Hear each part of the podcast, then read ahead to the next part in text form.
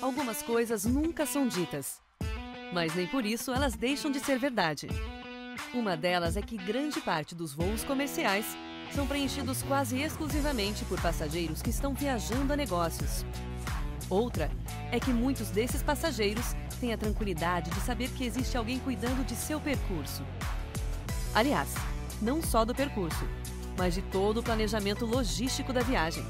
Com a Avipan, a gestão de viagens corporativas da sua empresa é facilitada por uma solução que cuida de todas as etapas. Isso significa ter um sistema simples e intuitivo de agendamentos e reservas sempre à disposição. Assim, como um time dedicado de especialistas para encontrar as melhores opções de transporte e hospedagem com economia, qualidade e bem-estar. Tudo isso com o suporte 24 horas. Mas, acima de tudo, significa ter uma solução completa que se preocupa não apenas em organizar viagens corporativas de máximo conforto e qualidade, mas também em maximizar o controle de gestão de viagens e despesas da sua empresa.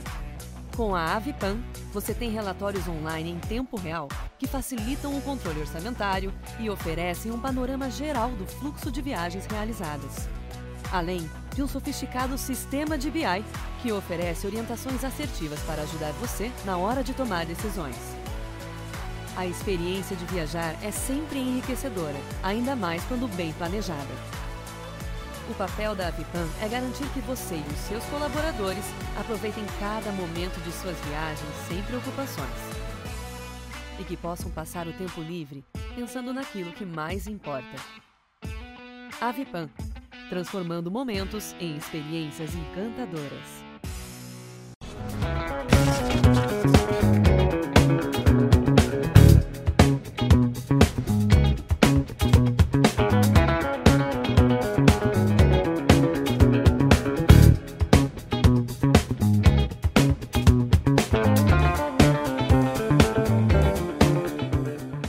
Olá, pessoal. Eu sou André Gugel, membro do Comitê Executivo do Procurement Club Bem-vindo a mais um Papo de Comprador, um, um programa de conteúdo relevante, é, sempre com convidados é, experientes e tudo isso num papo bem descontraído para você. Olá a todos, o meu nome é Erika Rieira e eu também sou membro do Comitê Executivo do Procurement Club. E o Papo de Comprador de hoje é sobre o setor de turismo e gestão de viagens, que é um tema super complexo considerando o cenário que estamos vivendo. E os convidados vão trazer informações e dicas super importantes para você, comprador. Os patrocinadores do Papo de Comprador são Avipan, Viagens Corporativas e Eventos, Level, Soluções Especializadas em Procurement e o apoio da RC Online.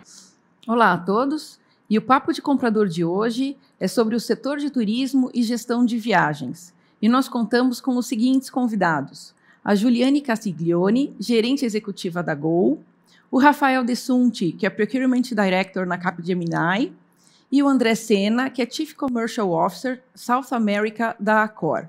Sejam todos bem-vindos ao Papo de Comprador. E já emendando a primeira pergunta, eu queria saber de vocês como vocês enxergam qual está sendo o panorama atual do setor neste momento e de forma geral. Né? Então eu queria começar com você, Juliane. Bom, vamos lá. Acho que eu vou usar uma palavra aí da minha indústria que é turbulento, né? Acho que se a gente olhar o cenário hoje, evidentemente ele está muito melhor do que a gente viu é, há meses atrás. Mas quando a gente fala do setor da, da aviação de forma geral, acho que a gente pode olhar de forma global, né? A gente vê uma queda aí de quase 70% ano contra ano, muito puxada pelos voos domésticos, ou pelos voos internacionais. É, mas a gente também tem uma queda aí de quase 50% quando a gente olha os voos domésticos. Então, assim, passamos por muitas turbulências. Hoje a gente consegue olhar o cenário. A melhor forma de a gente ter a perspectiva é olhar o mês contra mês, né? Acho que o efeito comparativo do ano contra ano ele serve muito mais para balizar onde a gente está com relação ao, ao cenário que a gente gostaria, mas a gente vem acompanhando os crescimentos aí mês contra mês. E quando a gente olha janeiro, por exemplo já é um mês que está muito melhor do que a gente via é, em níveis de agosto, né, de setembro do ano passado. Então, acho que as perspectivas elas estão muito condizentes aí com o cenário de saúde. Acho que é, hoje a gente olha a prioridade, né? A prioridade é que a gente mantenha protocolos para que as pessoas é, se sintam mais encorajadas a viajar, mas ainda é bastante desafiador, porque a gente está muito dependente ainda da conjuntura de saúde, de vacina. Acho que as perspectivas são positivas quando a gente olha o segundo semestre. O primeiro semestre ele ainda tem um crescimento bastante lento, e a gente vê aí, né, que acompanhou muito é, o número de casos, né, e a gente vai vendo uma queda de acordo com a situação de saúde, e acho que o nosso papel hoje, até como profissional, né, é conseguir acompanhar essa conjuntura e identificar quais são as estratégias que a gente pode fazer para comunicar né, o, as pessoas sobre o cenário né, de, de, de, do que, que a gente tem feito para tentar encorajar as pessoas na medida que elas se sentem preparadas, né? Acho que sem ultrapassar aí o, o sentimento do cliente, né? Acho que o nosso papel é ter uma preparação das companhias e oferecer aí para o cliente uma boa comunicação e um bom serviço, acho que privilegiando hoje é, a saúde inquestionavelmente. Legal, Juliane, obrigada. E você, Rafael, como é o outro lado da mesa, né? o lado de procurement? Como você está vendo esse panorama? É, eu, eu, acho que a palavra não, não é muito diferente do que a Juliane comentou. Né? Eu vou dizer que é indefinição. É, o mercado ele ainda está muito indefinido, mesmo com várias empresas, vários institutos tentando fazer uma projeção de quando teria uma retomada. Ainda assim, cada um tem uma, uma expectativa de retomada do mercado, mas o que a gente vê é que essa indefinição está baseada justamente em relação à questão da saúde, como também foi comentado pela Juliane, a depender da vacina, a depender das aberturas das, é, enfim, da, das fronteiras entre os países, é que a gente vai conseguir ver uh, como é que o mercado vai se comportar. O, o, que eu tenho visto, né, até por fazer parte de uma empresa global, essa é uma impressão que a gente tem, é que mercados como o mercado europeu aparentemente vem sofrendo mais até do que o mercado brasileiro. Tá? Eu acho que isso pode ser explicado pela questão geográfica uh, que a gente tem aqui no Brasil. Uh, como os voos domésticos, eles ainda têm uma talvez uma facilidade maior de ter um, uma retomada né, da, dos seus passageiros, ou até mesmo no setor de hotelaria. Uh, a gente vê que o Brasil tem essa capacidade de retomada um pouco maior do que outros países. Na Europa, por exemplo, a gente vê que tem companhias aéreas vendendo a, a, sua frota, hotéis fechando, principalmente aqueles hotéis que não fazem parte de um, de um grande grupo. Né? E na Europa a gente tem essa característica, né? muitas, muitas unidades que fazem parte de, uh, não de redes, mas são independentes no caso. Então, uh, eu acho que o mercado ainda está muito indefinido, mesmo com projeções, alguns dizem que uh, retomam em 2024, totalmente, 2025. O que eu vejo é uma, um crescimento lento, mais previsto para o final do ano, né, começar essa retomada para o final do ano, mas tudo a depender de como a vacina vai ser é, empregada em cada país e aí, por consequência, a abertura das fronteiras. Ótimo, obrigada. E você, André? E pelo setor hoteleiro, quais são as expectativas? Como está o panorama? Olha, é bem parecido com o que o Rafael e a Juliane falaram. É, nós tivemos o pico lá fim de março e abril do ano passado, que foi um, um desastre, né? E, e, a gente fechou, falando aqui de hotelaria, nós fechamos praticamente 100% dos nossos hotéis é, durante aquele período. E, bem, olhando o copo meio cheio, desde da segunda metade de julho para cá, tem sido uma tendência constante de crescimento né, e de melhora da situação. Então, isso, como o Rafael colocou, nós também somos uma empresa global, então a gente acompanha muito o resultado, como está sendo nas outras regiões, e a gente vê que nas outras regiões tem esses altos e baixos, abre, fecha, é, lockdown completo, que a gente não sofreu aqui, e isso tem gerado um nível de ansiedade é, ainda maior do que aqui na região, tá? Porque por mais que hoje ainda está é, muito, muito fraco o movimento comparado com o que a gente está acostumado e o que a gente precisa para operar de forma plena, é, está nessa tendência crescente ainda nessa tendência de crescimento semana a semana desde o, desde o final de julho. Tá? É, aqui na região, outra coisa que se a gente fala do passado, era horrível, né, que nós somos muito dependentes, é, obviamente, do turismo doméstico. Né, então, 85% dos nossos viajantes aqui são do próprio país. Tá? Então, a gente tem, infelizmente, pouco visitante internacional aqui na região, e é uma coisa que a gente fala de desenvolvimento há muito tempo. Mas nesse momento é uma coisa positiva, né? Porque como a Juliane colocou, é, a gente vê que o impacto nos voos domésticos e quando a gente fala de hotelaria, né? Isso é onde tem também o maior impacto. A gente vê que de fato é, o, tem um impacto menor na nossa região versus outras regiões por, por essa predominância dos viajantes que já eram aqui da região, tá? Então o impacto é um pouco menor. Falando de perspectiva de futuro, é exatamente o que o que Juliane e o Rafael colocaram, que agora é monitorar e torcer que a gente consiga controlar rapidamente essa pandemia durante o primeiro semestre para segundo semestre a gente conseguir talvez respirar com um pouquinho mais de tranquilidade e acelerar um pouco mais os, os resultados. Mas como o Rafael colocou, vai demorar ainda. Não é 2022 que vai voltar a voo cruzeiro, é, com certeza. E aí começa a se dizer, é difícil falar, todo mundo, tem gente que fala 23, tem gente que fala 24, já estão falando em 25, é, e, e eu sou um eterno otimista, eu estou torcendo para 23, né, e vamos trabalhar para isso, mas é, mas é difícil de prever hoje e, sinceramente, ninguém sabe. O que, eu, o que eu ia complementar é que quando a gente fala aí de 2020, 24, 25, até para não assustar quem está né, ouvindo esse programa e vendo esse programa agora, está falando de completa recuperação. Né? Óbvio que isso vai começar de uma forma gradativa, é, de acordo com os estudos, né, países que tiveram os maiores impactos primeiro também serão aqueles que se recuperarão primeiro, né, como a China, e aí começando de 22 a 23, onde de 70% a 80% de outros mercados, como o, o de North America e, e Europa, é, estarão ali na casa dos 70%, 80%. Então, assim, eh, concordo com, com o André, a gente precisa ser otimista. Então, é, óbvio, é uma crise, mas só queria que as pessoas que nos estivessem aqui nos vendo não entendessem ou não entrassem em pânico quando a gente comente de 2024, 2020, falar, ah, meu Deus do céu, é, até lá, então, o que, que vai acontecer? Não, calma, as coisas vão acontecer de uma forma gradativa, de acordo com né, as questões sanitárias de cada país.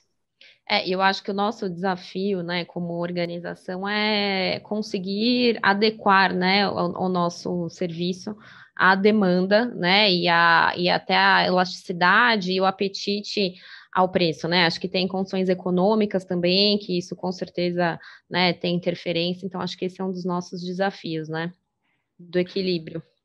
É, eu, eu queria é, até fazer uma, pegar um gancho no que vocês falaram agora, né, é, e fazer emendar uma pergunta que vocês falaram 23, 24, 25, né? Mas na visão de vocês, né, o que que quando esse novo normal chegar e, digamos, né, como vocês colocaram, o mercado volte ao que era, né, de uma forma mais plena, o que, que desse período que a gente está experimentando hoje, na visão de vocês, vai continuar? Né? Por exemplo, a gente tem uma série de protocolos hoje de higienização de aeronaves, aeroportos que exigem uma opção de coisa de quem de viajante de outros países, a rede hoteleira também tendo uma série de protocolos. O que, que vocês acham que é, mesmo com esse novo normal chegando, seja em 23, 24, 25, é, vai perdurar? Ou, na visão de vocês, é, de fato, o, o, futuro vai ser o que era em 2019, plenamente, sem. Ou seja, vão voltar àquela realidade que a gente tinha. Qual é a visão de vocês para esse novo normal, vamos dizer assim? Eu vou começar com você, Rafael, por favor. Bom, André, é, enfim, eu acho que em relação à, à operação né, ou que a gente fala da, do negócio em si, é, dificilmente vai voltar a ser o que era da forma como era. Tá? É, eu acho que a tecnologia está aí, veio para ajudar, né, essa aceleração que foi ah, mandatória durante o ano de 2020 é algo que as empresas também vão utilizar em pró né, dos seus negócios. Em, o que, que eu quero dizer com isso? Né? Então, modelos híbridos, para mim, é, eu acho que, que é uma tendência, não só de hoje por uma consequência de uma pandemia, mas porque a gente vê que ele funciona. Tá? E aí, mais precisamente em relação à sua pergunta, que é da, dos protocolos, eu acho que isso ainda vai continuar, pelo menos que a gente diz de máscara, higienização, por bastante tempo, até porque a gente vê que é, a aplicação da vacina por si só ainda depende né, de, de, enfim, de, de, de, criação é, dentro do seu organismo, de, enfim, de, de combate ao vírus, né? Então, você não, não é aplicou instantaneamente que você é, já está imune. Então, eu acho que máscara, higienização de mão, cuidados que empresas, tanto hotelaria, companhias aéreas, locadoras de veículos, vão continuar tendo para poder garantir a, a saúde do, do, seu, do seu cliente ou do seu viajante, no caso. É, e, e, como é um tópico né, que deveria ser uh, número um dentro da agenda de qualquer gestor de viagens, que é o, o dever de cuidar, né, o duty of care do viajante, eu acho que todos deveriam estar atentos que mesmo não por obrigação, mas sim por cuidado com o seu profissional, deveriam pelo menos continuar é, em vigor. E você, Juliane, o que, que, você acha? Como vai ser esse novo normal para, para o setor?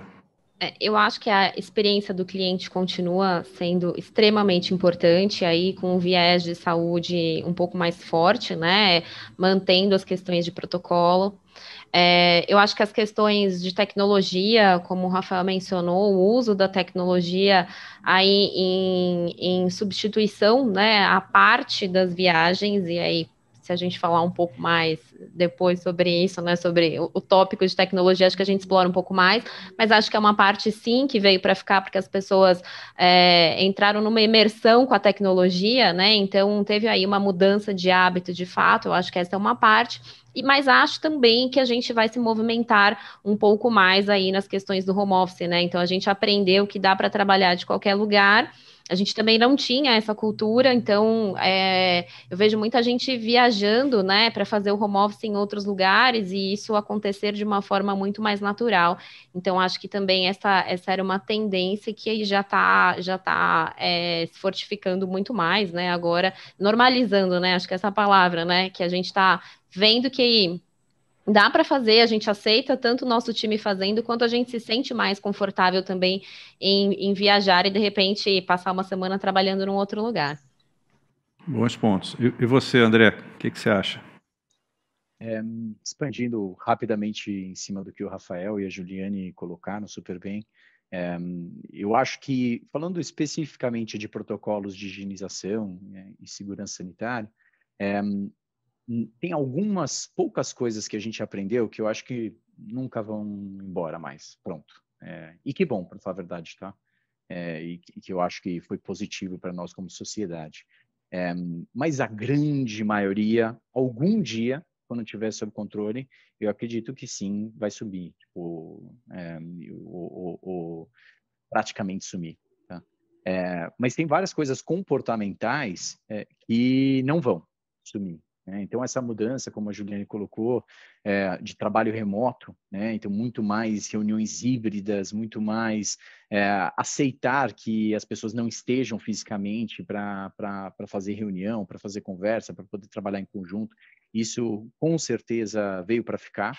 É, e ao mesmo tempo que para a nossa indústria né, de turismo tem um impacto importante negativo, também traz outras oportunidades, né? Então, por exemplo, a gente está trabalhando muito com coisas como staycation, né? Então, tudo bem, vem e fica num hotel na sua própria cidade, que é uma coisa que antigamente não acontecia, que a gente nem, nem parava para pensar nessa, né, nessa possibilidade e queria sempre sair. Agora a gente está vendo que está conseguindo, com algum sucesso, fazer isso. Tem outras coisas como é, work from anywhere, né? Que é um pouco do que a Juliane estava falando também, que a gente vê as pessoas trabalhando agora da praia, do interior, de outro país, e, e, isso passa a ser a norma, né? E uma grande parte da população está fazendo isso, dos nossos viajantes, na verdade. Então, é, e, e, a gente vê então que tem um, um, potencial aqui de mudança de comportamento que traz algumas coisas positivas também.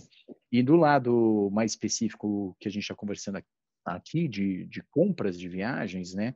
a gente vê que o comprador passou a prestar atenção em mais coisas que não só o preço agora. Tá? Então, é um pouco do que a Ju colocou com relação à experiência e essa proteção que a gente dá aos nossos clientes, né, passou a ser um diferencial importante no processo de seleção de qual hotel ficar, qual rede hoteleira, Tá? E, e, eu acredito que esse tipo agora de, de conscientização e esse tipo de procura por outras coisas que não só preço vão perdurar um pouco mais também no tempo, tá? Então, e, e sinceramente, de novo, vejo isso com, com bons olhos. Então, acho que é isso. Eles trouxeram assim, excelentes pontos, né? E, e Juliana, você falou uma coisa interessante, né? Porque o setor sempre teve essa divisão entre lazer e corporativo, né?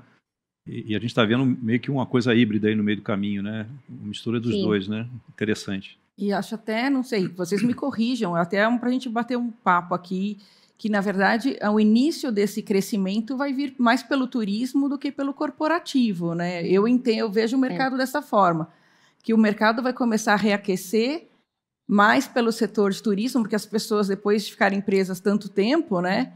Estão naquela ânsia para voltar a viajar e, e, etc. Enquanto o setor corporativo deu assim uma acalmada com a questão do uso das tecnologias, a gente ainda vai falar mais disso, mas tem essa mudança cultural nas empresas, enquanto as pessoas físicas estão ansiosas para voltar a viajar, né? Então acho que o aquecimento do, do, do mercado talvez venha pelo mais pelo turismo do que pelo corporativo, talvez. É assim, até dando um depoimento rápido, né? Eu é. fiz uma viagem curta na semana passada e o meu critério de escolha, da, eu fui num local muito remoto, o meu critério de escolha da pousada era aquela que tinha Wi-Fi. é. é essa que eu vou ficar. Ótimo. Um bom Wi-Fi, né? Que suporte. Né? Exatamente. Né? Antes era cama e chuveiro, né? É, exato. Agora é, é Wi-Fi. Tinha que ter Wi-Fi. Gente, uma pergunta polêmica agora, né? Uma pergunta com uma dosezinha de polêmica próxima, né? É, vocês acham que, então, havendo essa retomada da, das viagens e etc., o crescimento, né, da, o retorno a um, a um que a gente considera um pouco mais próximo de um normal, haveria um, um aumento, um crescimento dos custos dos hotéis, das passagens aéreas, vai haver um, um, uma, uma tentativa de recuperação desse período perdido. Como é que vocês veem isso e quais seriam os conselhos que vocês dão para os nossos amigos compradores para mitigarem esse risco. Eu queria começar por você, Rafael. Bom, é, em relação a, ao aumento de preço, eu vou deixar para a Juliane e para o André confirmarem aí a minha, a minha visão. Tá? Eu, o que eu tenho de expectativa é que sim, que os preços devem aumentar, tá? mas não por uma uh, enfim, por uma expectativa de recuperação daquilo que foi perdido, né, numa tentativa de recuperação, mas sim por uma consequência de novos investimentos uh, que precisaram ser feitos e que precisam ser feitos em relação aos protocolos, distanciamento, enfim, tudo que aquilo que está atrelado ao, ao, setor para que eles, uh, como indústria, consigam trazer segurança para os clientes que são os nossos viajantes. Mas o conselho que eu daria primeiro é que os compradores uh, entendessem qual é a expectativa, qual é o objetivo, qual é a missão da sua empresa como um todo. Tá? É, deixe de olhar para dados passados, deixe de olhar para o reporte do que aconteceu, até porque, muito provavelmente, se ele se basear no que aconteceu em 2020, não tem muitos dados para poder comparar, tá? Então, olhar para frente, discutir com o CFO, com o CEO, com o CXO, quem estiver ali dentro da alta direção para poder entender para onde que a empresa precisa ir. Uh, e aí, em segundo ponto, baseado nessa estratégia, é entender quem são os seus parceiros, né? ou quem serão os parceiros, até porque quem são os seus parceiros pode ser que nem existam mais depois dessa pandemia, mas quem serão os seus parceiros para poder atender essa necessidade. Tá? E, entendendo quem são esses parceiros, antecipação. Antecipação. Procure esses parceiros para conversar, procure esses parceiros para dialogar. Muitas uh, estratégias que eram utilizadas, ou muitas formas de negociações que até então poderiam não ser utilizadas, elas hoje estão em vigor. Né? Imagino que tanto companhias aéreas, hotéis, ou sejam quem outras indústrias do mercado estejam agora dispostas a flexibilizar, né, a ter aí os smart contracts. E, enfim, é, o seu custo pode não ser o mesmo, mas que ele seja mais eficiente. Esse é o meu advice aí para os compradores.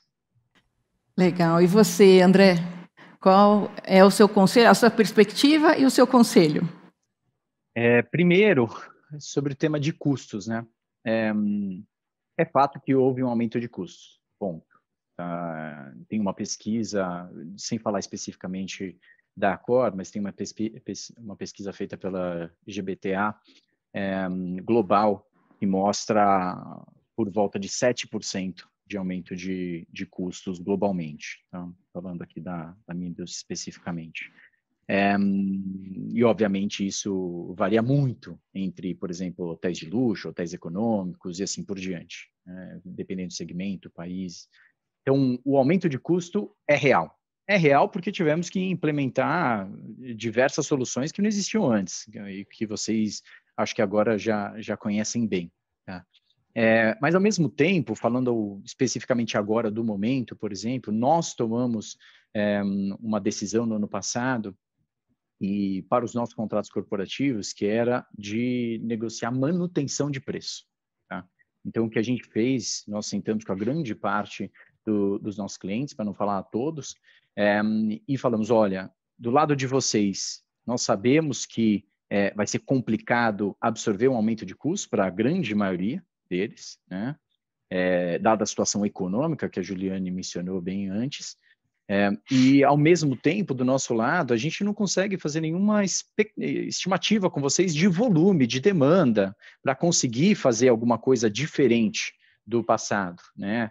Então, dado isso, para os dois, a gente tentou estabelecer essa relação de manutenção de preço por mais um ano. Tá? É, e a gente teve muito sucesso tá? É, com, com isso, porque realmente é, é o justo para o momento. Tá? É, ao mesmo tempo, falando de mais longo prazo né, e de retomada, é, tem algumas coisas específicas que é importante a gente começar a olhar de forma diferente, como o Rafael colocou super bem aqui. Né? Então, por exemplo, para hotelaria especificamente, né, a gente ainda trabalha muito com RFP, tarifa fixa. No momento, sinceramente, a tarifa dinâmica é mais atrativa. Né? Então, por exemplo, a gente está tentando muito empurrar e negociar e conversar com as empresas com relação à utilização de tarifa dinâmica para acompanhar o que estiver acontecendo no mercado agora, inclusive nesse mercado que que está muito mais agressivo do que em outros momentos. Né? Então, isso número um. Número dois, é, falando especificamente do terrestre, o aéreo sempre teve política de antecedência de compra mais rígida, por mais que algumas empresas mais e outras empresas menos. Mas no terrestre, não. Então, essa é outra coisa que também as empresas podem implementar, os compradores podem implementar, que é serem mais rígidos com relação a esse tipo de política, tá? de antecedência de compra, porque faz diferença para todo mundo. E os dois últimos pontos, buscar parceiros estratégicos, que o Rafael colocou, importantíssimo, tá? Então, isso facilita muito para os dois lados e a gente tem que realmente aproveitar esse momento para estreitar a relação e procurar outras formas de negociação é, que anteriormente, até inovadoras, diferentes, que a gente não pensava antes, para a gente buscar um, uma coisa que seja ganha-ganha. Tá? Então, é difícil de falar de aumento de preço ou preço no futuro, daqui a dois anos, é, porque tem outras coisas que entram aí no, no mix, que é, impacta a oferta, a concorrência, a situação econômica, assim por diante. Então, é difícil da gente prever, é, mas tem muita coisa que a gente pode aproveitar o momento para se preparar melhor e para criar essas relações e dinâmicas diferentes de negociação para ter um, um, futuro que é positivo para os dois lados. Excelente, obrigada, André. E você, Juliane, sensível ao assunto? Que bom que vocês me deixaram aqui terceira para ter tempo aqui Conforme a gente Mas combinou, né, Juliane? Conforme Não é? Eu acho que tem um ponto nas relações, é, principalmente no B2B, né, que são as nossas relações aí corporativas, de quando a gente fala de parceria, a gente conseguir ter a visibilidade é, do quão essa parceria gera valor no longo prazo, né? Eu acho que a gente olhar para o nosso parceiro de forma é, a ajudá-lo a manter a sustentabilidade do negócio dele e da cadeia. Então, acho que quando a gente fala de expectativa com relação ao comprador, é que de fato a nossa conversa ela caminha numa direção de entender quais são as necessidades genuínas dos negócios, né, para que a gente consiga ter uma negociação que é, mire a, a sustentabilidade do negócio, sendo que hoje o setor né, do turismo como um todo, de viagens, ele está bastante defasado quando a gente olha o ano passado. Então, acho que as nossas conversas elas têm que caminhar na direção de como que a gente apoia os nossos parceiros e como nós somos apoiados para manter essa sustentabilidade. Acho que esse é um ponto. Um outro ponto é a gente olhar na perspectiva do que gera valor, né? E não olhar só na perspectiva do preço, como a gente conversou um pouquinho antes, né? Então, se essa tarifa está subindo, quanto ela está subindo e o quanto de valor está sendo agregado no produto, eu acho que também é importante, porque é, são investimentos que a gente faz. Quando a gente olha a aviação como um todo, acaba sendo muito difícil a gente conseguir repassar preço é, na mesma proporção que a gente teve o um aumento de custo. Então, a gente teve uma variação cambial que representa quase 40% aí do nosso, do nosso bilhete, do nosso custo, de 35%, né? O dólar chegou a, a quase 6, a 6. E a gente não consegue fazer esse repasse na tarifa final. Quando a gente olha os dados, por exemplo, da Abracorp, que é a Associação das Agências Corporativas, a gente vê uma queda aí de 20, quase 25% ano, ano contra ano na tarifa média. Então, por mais que a gente às vezes tente fazer o exercício, o mercado como um todo acaba puxando esse preço para baixo e, e é muito difícil fazer o repasse na mesma proporção considerando que seria o mais saudável para o negócio, para nossa conta conseguir ser fechada, e ainda mais num contexto como esse, né? Onde a gente tá, a gente faz uma analogia de deserto, né? Que a gente está atravessando um deserto e o que a gente precisa é conseguir manter água nesse deserto para chegar no final desse período. Então, acho que tem essa questão do o quanto que a gente consegue, de fato, manter um patamar de preço mais saudável para sustentar a indústria como um todo, né? Acho que não é nenhuma companhia ou outra, eu acho que a indústria como um todo conseguir chegar num patamar sustentável aí. É, dado que né, a gente é, atua num setor de como um serviço essencial, né, de infraestrutura, então que precisa perdurar e precisa ser sustentável. Eu acho que falando aí de novo das nossas relações, o que, que aconteceu especificamente nas relações B2B com as empresas? O mercado corporativo, ele está muito pequeno, né? A gente tem uma variação aí com relação ao ano passado de uma queda de 80%. Então, quem está viajando hoje corporativamente são as viagens essenciais e são os pequenos e médios empresários que têm essa autonomia para viajar para buscar negócio, que vai visitar um outro pequeno e médio empresário e que também está disposto a manter essa relação presencial. Então, o mercado ele inverteu completamente, né? Então, a gente tinha uma proporção muito grande de viagens corporativas de grandes empresas e pouco de pequenas e médias, menos de pequenas e médias, e ele está completamente invertido, porque quem está viajando hoje e numa proporção muito menor também, é o pequeno e médio. Então, considerando que a gente tem um volume menor de viagens, é, comparado ao que a gente negociou lá atrás, é, talvez a gente vai ter que repensar mesmo se o nível de desconto é, e o nível do que a gente vinha praticando, a gente consegue manter para um novo cenário de um mercado menor, né? Onde o mercado, evidentemente, ele está tá muito mais enxuto com relação ao ano passado. Então, eu acho que é, é o, o, ponto do Rafael de procurem os seus, os seus fornecedores, ele é extremamente importante, porque os fornecedores, os nossos clientes também revisaram os seus custos baseado nessa nova, nessa nova diretriz aí de atuação, usando tecnologia e tal. Então, o orçamento que vai ser destinado para viagens, ele está menor, evidentemente. Né? Então, cabe uma nova conversa para a gente entender dos dois lados o como que a gente consegue conciliar tanto a necessidade da redução, de manter essa redução de custos, né? Quanto a necessidade do fornecedor é, de perdurar aí, de sustentar o seu negócio. Então, acho que de uma forma. É difícil responder com sim ou com não, com vai aumentar ou não vai aumentar a tarifa, porque são N variáveis, né? Mas eu acho que a gente sim precisa conversar para entender o que, que é melhor para os dois lados com base nesse novo cenário. Porque eu acho que 2020, 2020, né? A gente também conseguiu fazer a extensão dos descontos, né? A gente conseguiu fazer a manutenção de todos os contratos que a gente tinha, mas um cenário muito volátil, muito instável, e agora eu acho que a gente tem que sentar novamente para conversar e falar, ok, vamos aceitar todos que estamos numa nova realidade, o que, que a gente consegue fazer por isso, olhando para frente, que seja melhor aí para todos os lados.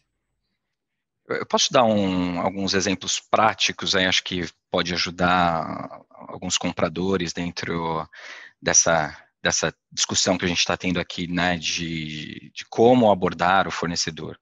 Bom, enfim, acho que o primeiro, primeiro, primeira dica aí que eu queria dar é, acho que qualquer empresa nesse mercado hoje, né, como fornecedor, eu acho que ela está em busca de caixa, né, de o seu cash flow foi muito impactado, até porque acho que a, uh, dentro aí de, da redução de custo que foram que tentaram aplicar, acho que essa não teve um balanceamento, ou seja, uh, depois vocês podem até uh, me dizer se eu estou correto aí, mas eu acho que o caixa é um fator muito importante agora. E pelo lado né, do, dos compradores, as empresas deixaram de investir no seu caixa para fazer as viagens. Então, acho que colocar isso na mesa, né, colocar isso para o seu parceiro, falar, olha, eu tenho caixa, você quer caixa. Como é que a gente consegue fazer isso agora? Porque imagino que há, há muito tempo atrás é, você poderia discutir allotment, por exemplo, com companhias aéreas. Chegou um período que não mais. Acredito que agora possa ser um um viés que sim, você pode ter ali uma discussão a depender da sua negociação, de repente possa fazer parte um allotment da sua estratégia. Né? É, negociações dinâmicas de hotéis, como o André comentou, né, que ainda é, é um, um, bloqueio para muitas empresas, é, tente, faça, né? até porque se você não tentar, uma hora você vai ser obrigado a fazer. E monitore, eu acho que a questão de, de viagens ela é muito mais você acompanhar os seus indicadores e ter a, a, possibilidade de mudar rapidamente, de atuar rapidamente para fazer qualquer tipo de manobra, do que simplesmente você faz uma negociação de alguma coisa fixa, tenta fazer um, um forecast lá para frente de X anos e depois, quando você olha para trás, não, não, aconteceu necessariamente aquilo que você imaginou que fosse acontecer. Então, acho que caixa é, é um ponto importante negociações dinâmicas, desde que você consiga monitorar, eu acho que para o comprador aí, para ter um exemplo mais prático, onde ele deve seguir, pode ser uma, uma grande sacada. É, eu acho que tem mais um ponto, Rafael, que ele, para a gente, por exemplo, ele não vai interferir diretamente na negociação, mas eu acho que o comprador está conectado com a estratégia do negócio da empresa é super importante para conseguir passar para a gente para onde o negócio da empresa está caminhando. E no caso, por exemplo, das aéreas, essa informação é muito valiosa para a gente conseguir calibrar e a gente conseguir adequar a nossa nova oferta às necessidades das empresas. Né? Então, isso é algo que talvez seja menos tangível na negociação negociação de preço, mas que gera muito valor para o fornecedor, que é a informação, que a gente consegue tomar decisões e, e, e, táticas, né, ou estratégicas que façam sentido de acordo com a necessidade do cliente, né? Então entender, ah, a gente tem uma perspectiva de um projeto em tal mercado, né, ou vai fechar de repente uma praça está fechando. Então vamos pegar um, um exemplo, por exemplo é, recente, né? Fechamento da Ford. Então, coisas nessa direção do que está acontecendo dentro do business é super importante para a gente poder, agora nessa reconstrução, estar tá super aderente e adequada ao que o mercado precisa, né? O que o cliente precisa, o que a empresa precisa. Bom, gente, é, esse papo tá, tá bom, a gente vai ter que fazer um tá. break, mas é assim, é, só fazer um comentário para o que vocês estão dizendo, né? É, a gente estava falando de custo e a preocupação que o comprador tem que ter, ou, enfim, em relação a, a esse aquecimento, mesmo que gradual, né, até chegar lá no, no céu de brigadeiro, né, tem essa, esse, essa curva né, de crescimento, que é a expectativa que vocês já colocaram aqui, é, de, dessa eventual, esse eventual aumento de preço. Só que eu estava pensando aqui, ouvindo vocês falando, né? Existe hoje um concorrente que até então já, já existia, mas fortaleceu muito, que é, o, que é o mundo digital, né? Que de certa forma vocês estão concorrendo com, esse, esse mundo, né?